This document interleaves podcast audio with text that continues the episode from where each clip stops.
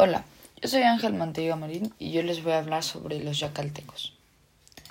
Primero, ¿dónde se habla yacalteco? Esta lengua se habla en los estados de Campeche, Chiapas y Quintana Roo. Se considera el yacalteco popti una lengua en muy alto riesgo de desaparición. La lengua yacalteca pertenece al grupo canjobaleano de la familia lingüística maya. La descripción. El nombre yacalteco empleado históricamente por la población mexicana designa a un grupo indígena y también a su lengua. Dicho nombre es la forma castellanizada de yacalteca, eh, que en náhuatl significa personas de los jacales. La Academia de Lenguas Mayas y Guatemala llama a esta lengua popti, cuyo origen y significado no han sido esclarecidos. El asentamiento histórico.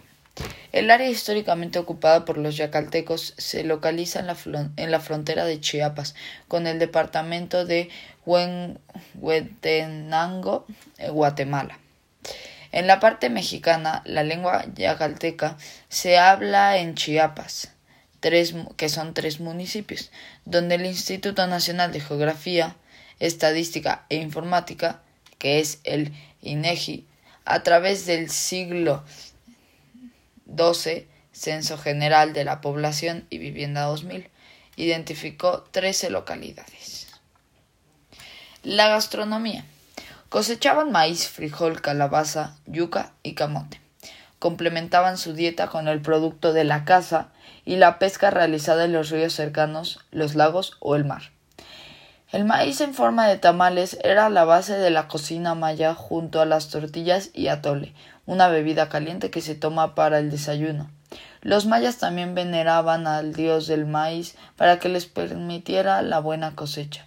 El chocolate, que procede de una semilla del árbol de cacao, era conocido como la bebida de los dioses, debido a que, por la ley, solamente la nobleza lo podía tomar.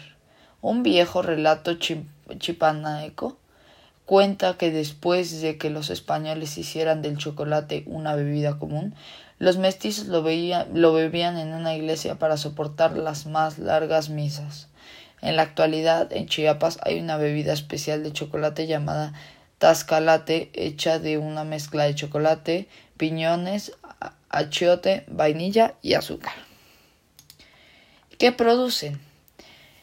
Chiapas es uno de los principales productores de artículos hechos a mano en México.